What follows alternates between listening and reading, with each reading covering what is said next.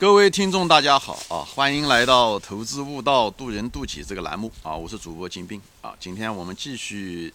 聊这个通货膨胀啊，浅谈通货膨胀啊。前面我就是基本上就谈到了这个通货膨胀的，它是一个现象啊。前面说了，它只是这个现象呢，呃，人们总是常常笼统的就说通货膨胀，通货膨胀。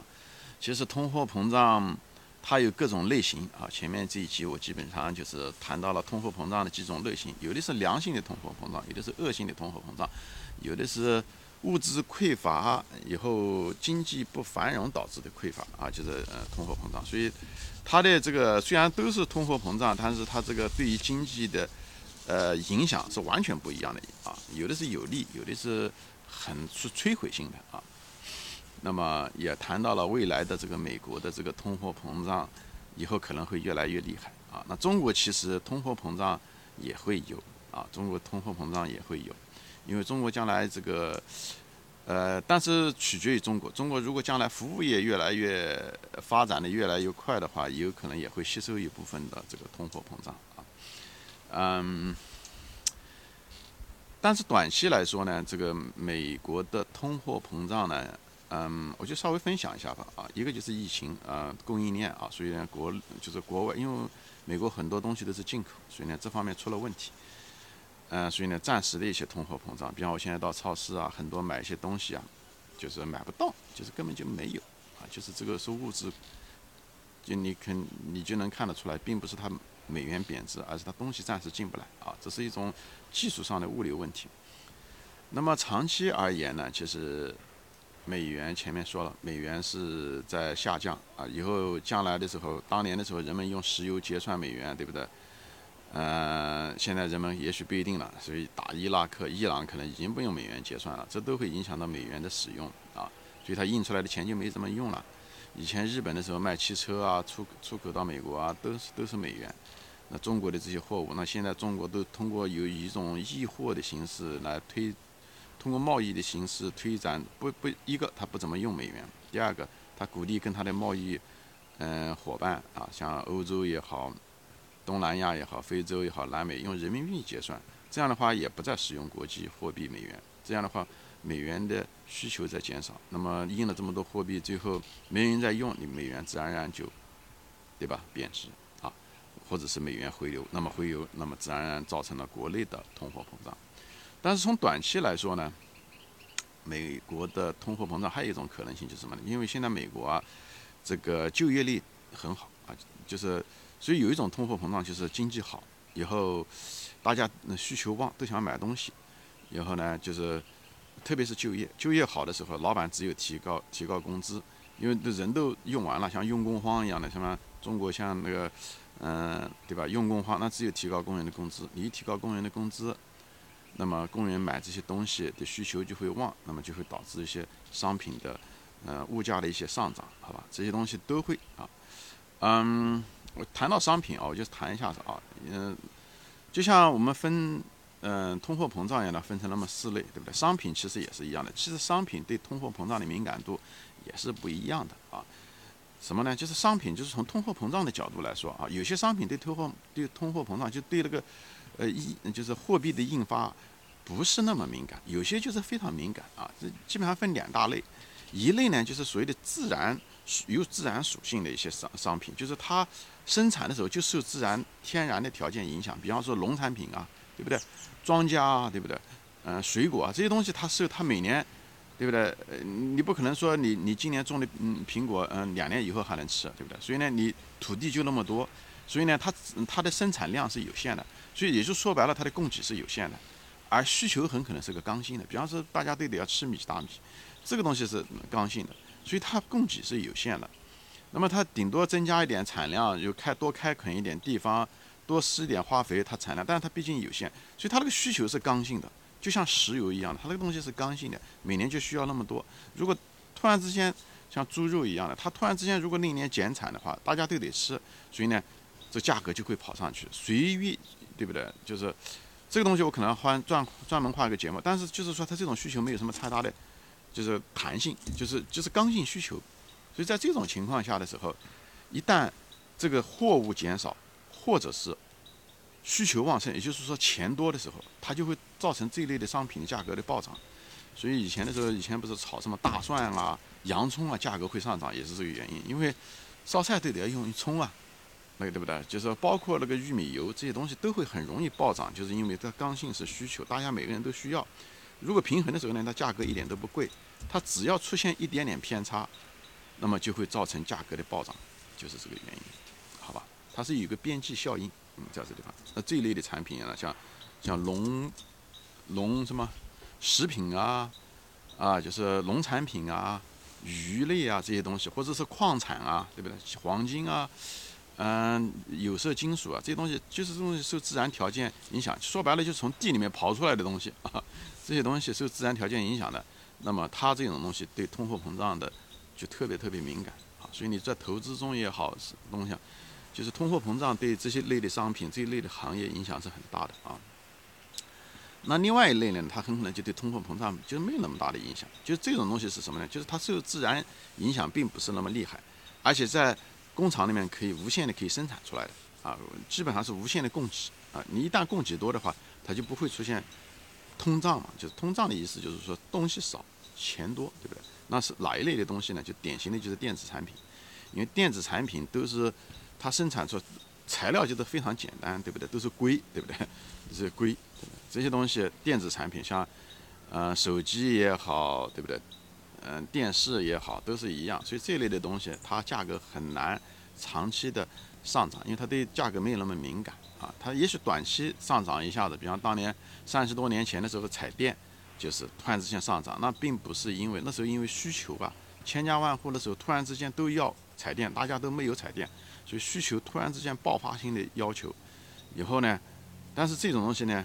那时候四川长虹的股价就暴涨，因为只有它能够生产出来，或者是只有几家生产出来，所以供给跟需求是需求推动的。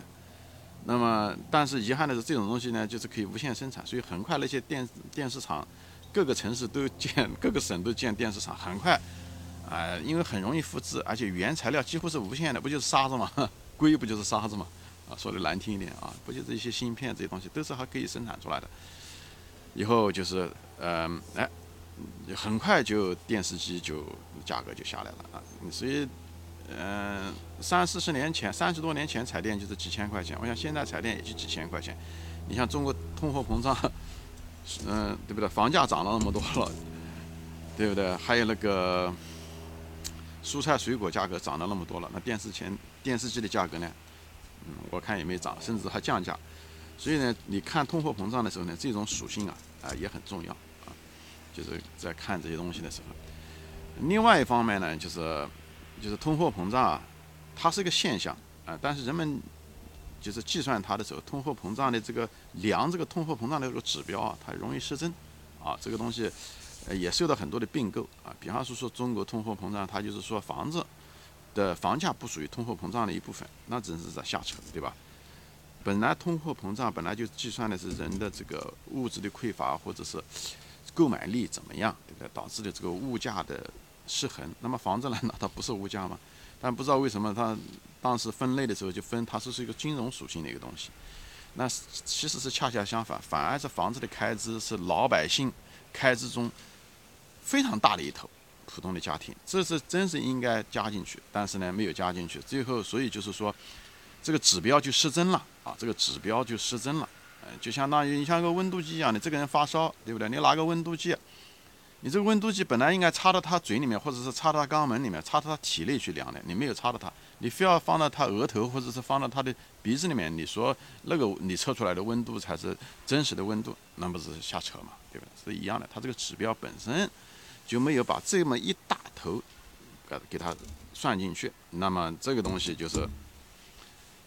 一定是，所以你看到就是讲，哎，你看这个 CPI 对不对？消费指数、通胀指数没怎么增加，但是为什么，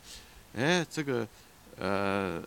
老百姓还觉得钱不够用，就是这个原因。其实没有，我觉得相当一部分就是这个房地产的价格的上涨。中国几十年这二十年房地产价格一直在上涨，所以这个就失真啊。就造成了，嗯，通货膨胀，中国的通货膨胀被低估啊。那么，也许过了若干年，过了明年、后年，或者也许把它加进去了哈。但是加进去的时候呢，又可能又造成另外一种低估。为什么呢？如果中国房地产价格如果加进去以后，把房地产的价格加进去以后，如果房地产价格现在不是上涨而在下跌的时候，那么这会造成一种什么结果呢？也许物价都在上涨啊，未来物价都在上涨，粮食、猪肉价格都在上涨。但是因为把这个房地产的这个指数加进去以后呢，房地产如果在下跌的话，又会造成这个 CPI 呢在下跌或者是没有那么上涨，这又让这个通货膨胀的这个失真，这造成了还是失真，只是完全相反的两种理由的，一个是房地产现在是没有加入进去啊房，还有一个就是房地产下下跌以后你又把它加入进去，又掩盖了真实的物价的上涨。所以你们我们就是看这些东西的时候啊，一定要就是不要只是看表面，不要只是流于一个名词啊，通货膨胀。通货膨胀前面说了也分成很多类啊，它有好的通货膨胀，有坏的通货膨胀。哎，通货膨胀的这个指标，这个温度计啊，你要得看清楚它是怎么计算出来的，它含有什么，不含有什么。所以你不会被表面的一个东西看，就像投资一样的市盈率，你不能投资就是看市盈率，你要看哪个行业，有的行业就不适合用市盈率，对不对？即使是同一个行业，适合用市盈率，它的生长公司的这个生命周期不一样，它市盈率也不一样。即使是生命周期一样，它在这个行业中的周期，对不对？特别是一些周期股，这个市盈率完全失真，它往往是要走向。它最好的时候，正要走向下坡路的时候，它市盈率可能是最低的时候啊。它是嗯，对不对？它的经济那行业最不好，就要反转的时候，它那个那个时候的市盈率可能是最糟糕的时候。你如果按照市盈率那样子去做的话，正人买理的话是要出问题的啊。所以就是，无论是分析投，因为通货膨胀嘛，它是在投资中它是个很重要的一件事情。虽然我反对。就是我不赞同说投资要天天看这个宏观经济，因为宏观经济啊，不是讲它没用，它太复杂，啊，就包括通货膨胀，这里面涉及到很多参数。虽然我讲这个通货膨胀是一个二元参数啊，是一个货，一个钱，但是影响货和钱的后面的驱动因素实在是太多，进出口、汇率、利率等等这些东西，这里面的参量太多，而这些东西都是牵一发而动全身。以后呢，你要得有第二层思维，要第三层思维。这个东西它就像一个动态的一个东西，本身元素就多，就是变量就多，而且呢，每一个变量和另外一个变量它们之间互相牵扯着，嗯，而且互相之间有各种各样的正负反馈，所以这非常复杂的模型。经济学家搞了各种各样的模型，啊，呃，各种各样的理论模型，而且每一个国家情况都不一样，包括恶性通胀，津巴布韦的恶性通胀。这样虽然都是恶性通胀，跟国民党的时候的恶性通胀和德国的恶性膨胀，它导致的原因也不一样。虽然他们都属于一类的，都是一样。所以我就说，宏观经济的分析其实远比我们想象的要复杂的很多。就它那种敏感度啊，它差之毫厘，谬之千里啊，就是在数学模型中也是一样。而我们大多数的经济学家呢，都跑到电视上呢，用英语或者是用中文，用那种描述性的而定性的东西，试图在。描述一个需要非常精细、非常复杂的定量的东西来描述，甚至他们都不够精确的那种东西来做，就像一个什么东西啊？就像一个你拿一个呃尺子，那个尺子的基本单元是按丈啊，一一个最小单位是一丈的东西，你去量一个一寸、几寸的东西，你怎么能量得了呢？那个都是在瞎扯啊！所以呢，我并不是说前面说了通宏观经济很重要。遗憾的是，超过了我们大多数的认知认知范围。一个未来的东西还没发生，各个国家的政策它都会影响着未来的这个宏观经济。以后宏观经济本身的变量过多，以后这些变量之间又存在着很多的动态的关系，而且动态的关系它们之间的一种精度，一点点差之毫厘，它会谬之千里。所以呢，这些东西就是导致了宏观经济远远超过我们每个人的。认知范围啊，每个人的认知范围，所以芒格先生就是宏观经济基本上没什么用，就在这。如果有用，这些经济学家早就赚了钱了，对不对？他也不会天天为了 挣个几百块钱、几千块钱跑到电视上去上电视说几句话，或者写些文章赚些稿费，都是一样的。所以包括巴菲特啊，就是包括巴菲特，他也不认为宏观经济怎么样。他所以宏观经济你说他投资的巴菲特除了投资中国中石油赚了些钱，其实他投资的别的一些周期股他都不赚钱啊。除了银行和保险业，他赚了很多钱，那确实他在这方面懂，别的东西都很难。所以我是没有看到什么呃呃一些基金经理啊，通过宏观经济也好，通过板块轮动也好赚钱的，我是没有看到啊。虽然这些人都是天天电视上面，嗯，这些人。充斥了这个电视中的镜头和时间，但是没啥用啊！我在这方面就是借这个节目呢，就是分享一下子我对